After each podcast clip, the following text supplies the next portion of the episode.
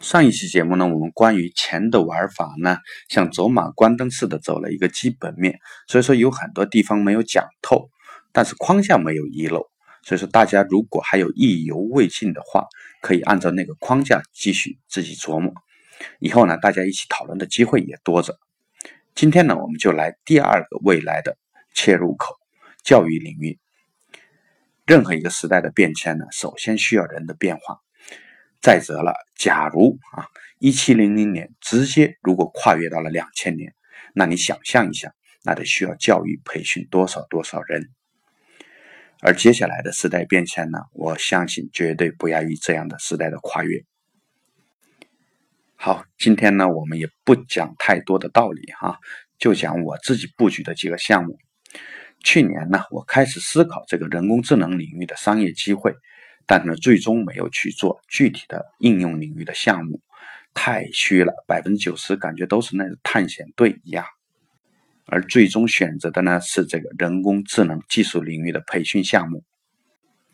而到了年底呢，基本继续往职业教育这个领域挺进去了，因为我相信接下来的时代呢，需要提升职业技能的人，甚至彻底要改变职业的人太多太多了。本来还想再搞一个知识服务领域的项目，但是呢，这个领域罗胖太强大了，所以后来就放弃了，压根儿没去想。那教育类的项目，它到底有哪些优点呢？第一个，它有现金流很充足，啊，现金流充足呢，不一定要会带给你赚很多的钱，但呢，一旦你会玩钱的话，哎，我相信。你需要钱的时候，你玩好了这个现金流，你不管是债权融资也好，股权融资也好，你都非常非常的顺利。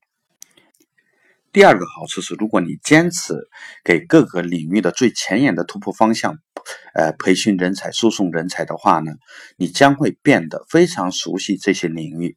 也就是说，你很快会发现这些领域哪些是真正的突破方向，哪些是假的突破方向。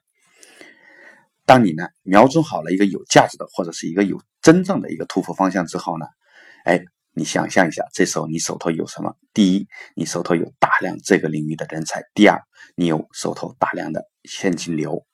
这时候千万不要怕晚，哎，任何一个前沿领域呢，当过了这个探索阶段，要形成有效市场的时候呢，最需要的首先就是资本和人才。好。